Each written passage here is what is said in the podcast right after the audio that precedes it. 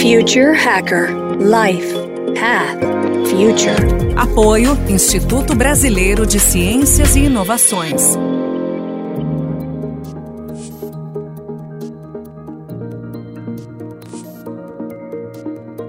Olá pessoal, bem-vindo de volta ao terceiro e último bloco desse papo ótimo com o Paulo Lima.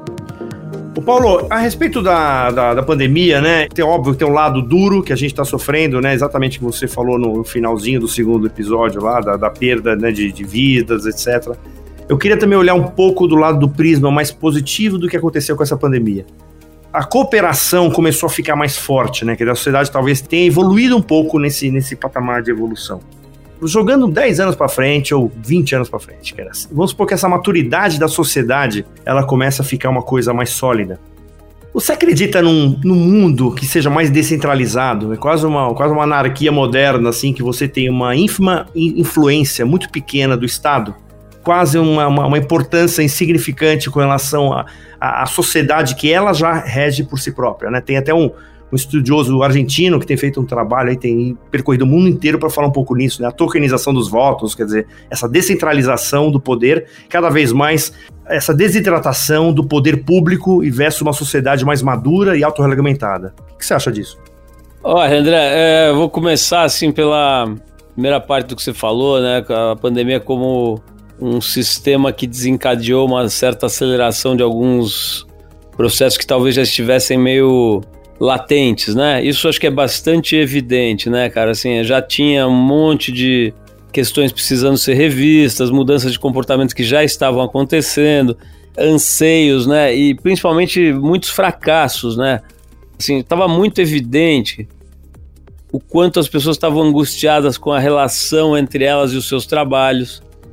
A própria coisa da mobilidade das, das grandes cidades completamente entupidas de, e as pessoas passando às vezes três, quatro horas por dia em transporte.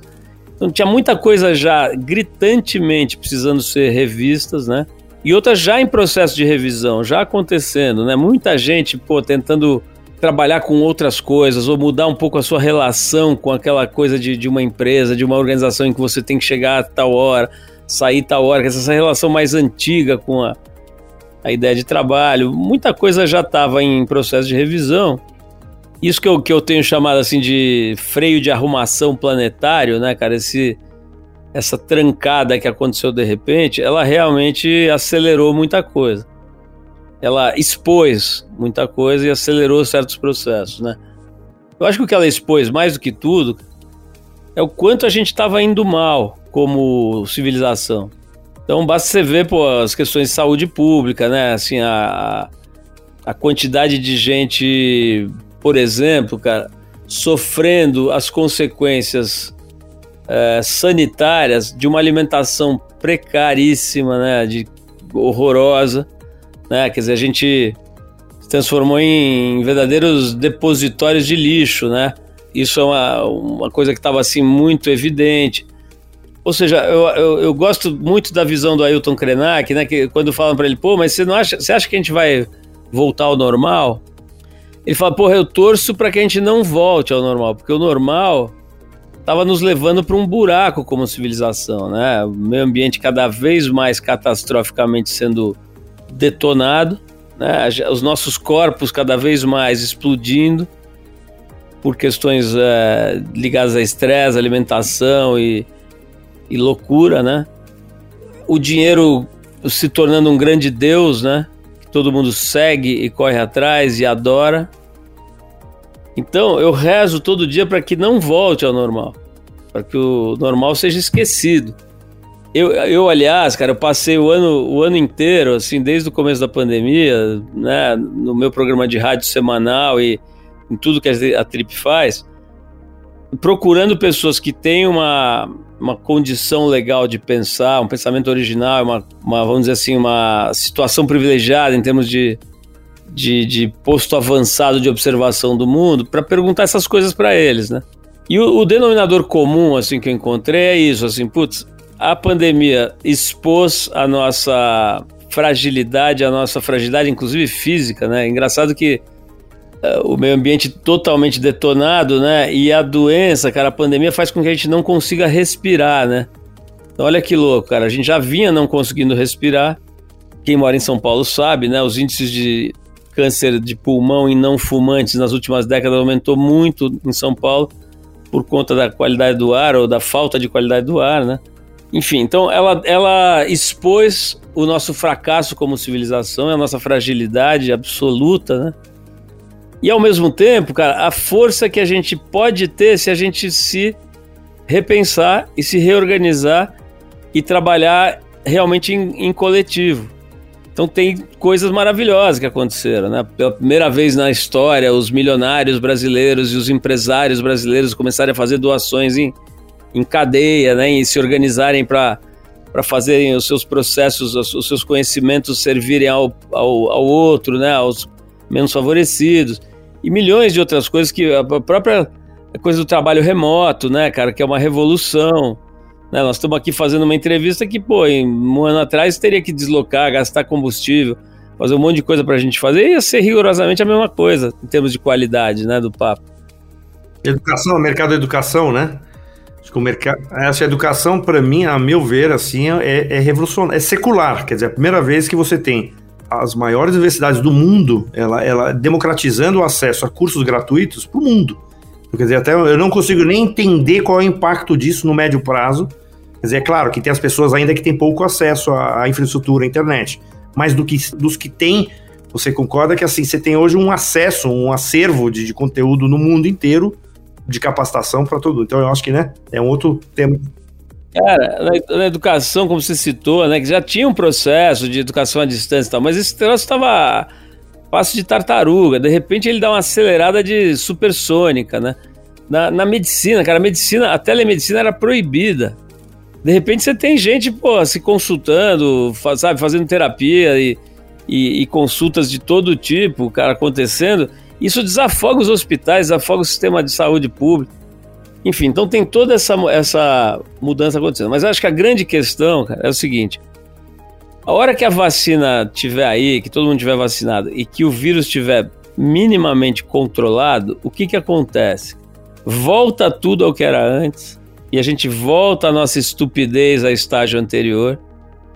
Ou existe um residual de, de saber, digamos, de consciência que fica e a gente parte de um outro patamar para seguir em frente como civilização?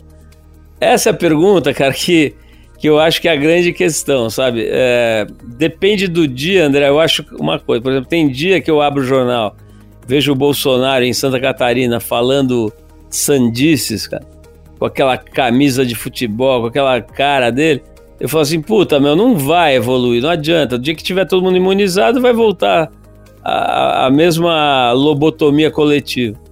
Às vezes, cara, eu vejo, sei lá, citei o Ailton Krenak, eu vejo algum, alguém pensando de uma forma diferente, eu vejo uma pessoa mudando o lifestyle dela, sabe? Prestando mais atenção nas coisas, passando mais tempo com os filhos, ou se alimentando melhor, ou, sabe? tentando perceber um pouco o que, que realmente vale a pena, fala, puta, teve já um ganho de consciência, já teve uma percepção, vai ter uma melhora, a gente vai para um lugar melhor.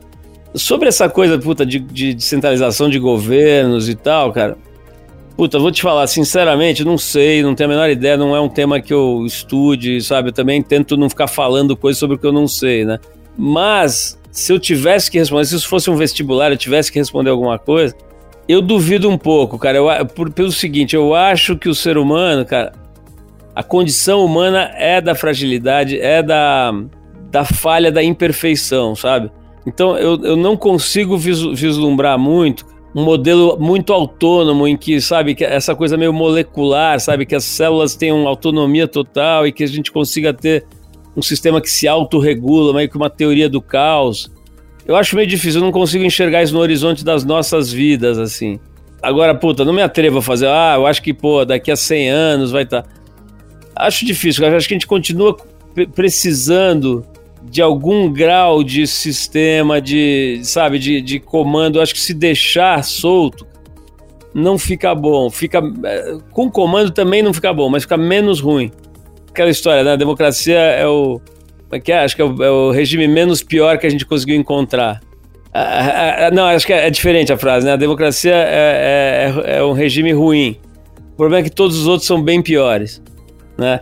Então, me parece, cara, que essa ideia de você ter um coletivo que elege causas e elege lideranças e tal, apesar de tudo que a gente está vendo, né, que a gente viu com a eleição do Trump nos Estados Unidos, ou aqui mesmo com esse governo atual e tal, me parece ainda uma, uma forma de, de organização que a gente não deve abandonar, a gente não deve desistir, né?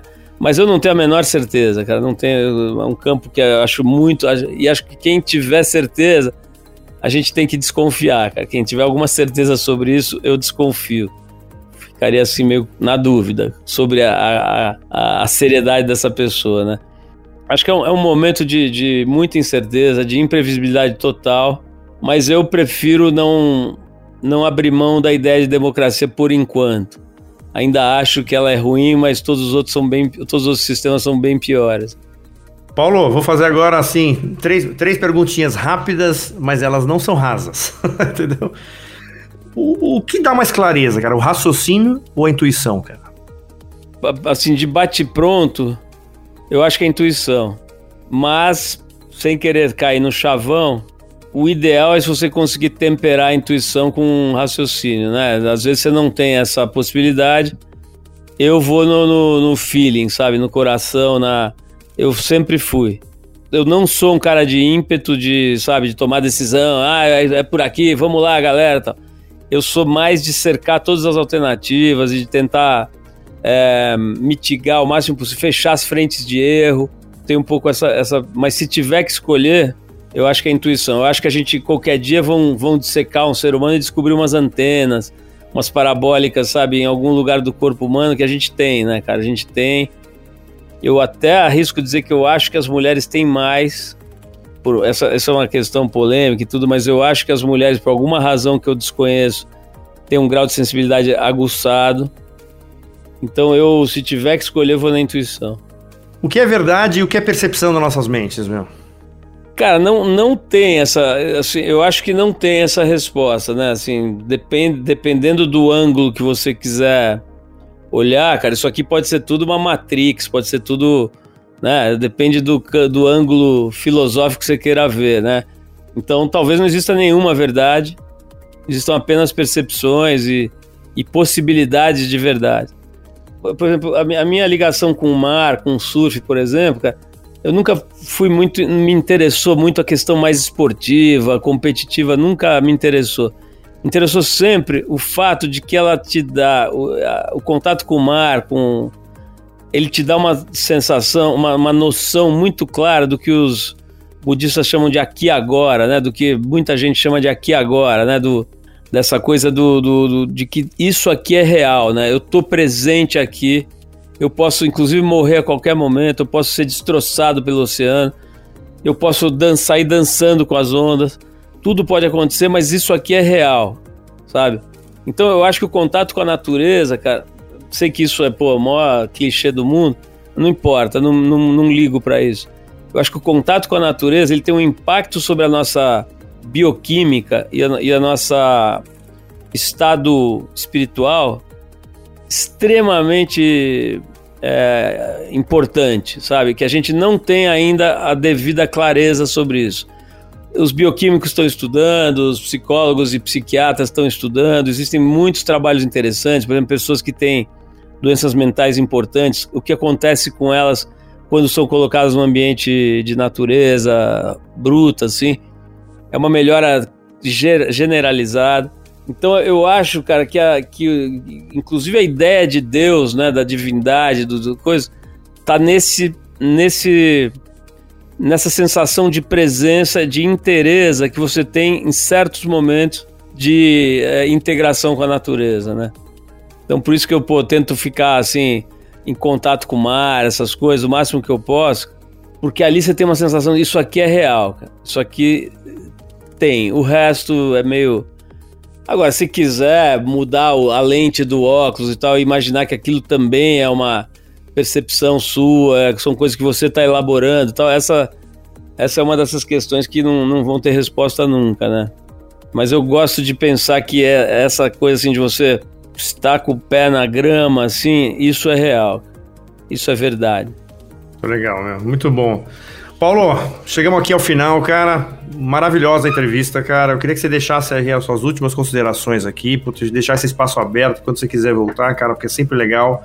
É muito legal, cara, essa inovação que não está só atrelada né, à, à, tecnologia, né? Quando a gente está falando aqui né, do Future Hacker, é por isso que a gente quer falar com várias áreas, né? A gente não quer falar só com a área de tecnologia, a gente quer falar com, com, com área humanas, quer dizer, e é exatamente esse o objetivo, porque eu acho que tem a inovação que não é aquela da não só na evolução tecnológica, né? Tem inovação de, de visão de comportamento humano, que é uma coisa que você já, né, já é catedrático aí já há 40 anos, né? Mas eu queria que você deixasse aqui as tuas últimas palavras aqui, Paulo. Bom, André, obrigado. Então eu vou, vou fazer uma espécie de declaração final misturado com merchan, que é o seguinte. Primeiro, assim, sobre essa coisa de tecnologia, cara, eu, eu acho fascinante tecnologia, já te falei isso, eu sempre fico fuçando, não sou um cara assim que, ah, não quero saber, quero ficar longe, zero, cara, ao contrário, né? Dentro das minhas limitações, estou sempre procurando. Mas me interessa sempre o impacto dessa, tecno dessa tecnologia sobre o seu espírito. É exatamente nesse lugar que está o fascínio da gente, sabe? É, então a gente adora tecnologia, pô, todo tipo, isso nos interessa muito, mas é sempre nesse aspecto, inclusive para o mal, né? Por exemplo, agora eu acho que a gente devia estudar mais o impacto nocivo das telas sobre as crianças, né? Acho que é um tema que está bem, bem assim, subestimado. E ao mesmo tempo, puta, tudo que a inteligência artificial pode gerar de coisas maravilhosas tal. Agora, do, o que eu quis dizer aí com o negócio do, do Merchan é o seguinte: a gente faz o prêmio Tri Transformadores há 14 anos, né? Basicamente, a ideia é encontrar 10 pessoas que personifiquem o, o, o grito de guerra da, do, do, prêmio, que é assim. A gente acredita que, que, que as coisas só vão ficar boas de verdade quando estiverem boas para todo mundo. Essas 10 pessoas são eh, as mais diferentes entre si. Tem desde casos reais, tem desde um bilionário que resolve começar a investir seriamente em educação, até um cara que morava debaixo da ponte e faz uma academia de boxe para os dependentes químicos começarem a fazer atividade física. Dizer, as mais diferentes pessoas que entenderam que o legal, cara, é quando você empresta o que você tem de melhor e troca com os outros, né? E oferece para os outros. Esse, essa história, cara, como ela não pode mais acontecer como era antes, que era um grande evento no Auditório Ibirapuera para mil pessoas e tal, nós passamos o ano inteiro passado pensando o que fazer com isso e a gente resolveu usar a tecnologia. Tanto o sistema maravilhoso das redes sociais, os influenciadores, etc., como a TV aberta, que é uma tecnologia mais antiga, mas extremamente potente ainda. Então nós estamos fazendo, através de influenciadores das redes sociais, a escolha de um desses dez. E o prêmio vai se transformar numa série de cinco programas de televisão que vão para o ar em horário nobre semanalmente. Provavelmente vão ser não sei se ser quintas-feiras ou quartas, mas assim, cinco semanas seguidas, na TV Cultura, com encontros entre esses homenageados e pessoas notáveis da sociedade, algumas muito famosas. Posso citar aqui o Fernando Meirelles, o cineasta, e outras figuras assim notáveis, né? Que vão se encontrar com esses é, homenageados e revelar quem eles são a partir das suas óticas. Então a gente vai ter essa, esse projeto acontecendo agora, provavelmente fim de abril, começo de maio. E eu acho que é o melhor jeito de eu me despedir aqui é dizendo aquilo que eu acredito, aquilo que eu faço e convidando todo mundo para ficar perto. Então, se você tiver curiosidade sobre isso, vai lá, é trip, na própria trip.com.br você vai achar lá o Trip Transformadores e ver como é que essa coisa funciona. E, enfim, que, que, que através desse, dessas coisas que a gente faz, a gente consiga conectar coração, o coração das pessoas que têm essa, essa mesma visão de mundo, né? Essa mesma vontade de, de ser útil para os outros, né? De, ser capaz de não passar por essa vida de uma forma meio boba, né? Meio gratuita e, enfim, que, que deixa alguma coisa para os outros. Então eu me despeço assim, André, te agradecendo muito pelo, pelo interesse, cara, pelo interesse, pelo que eu faço, né?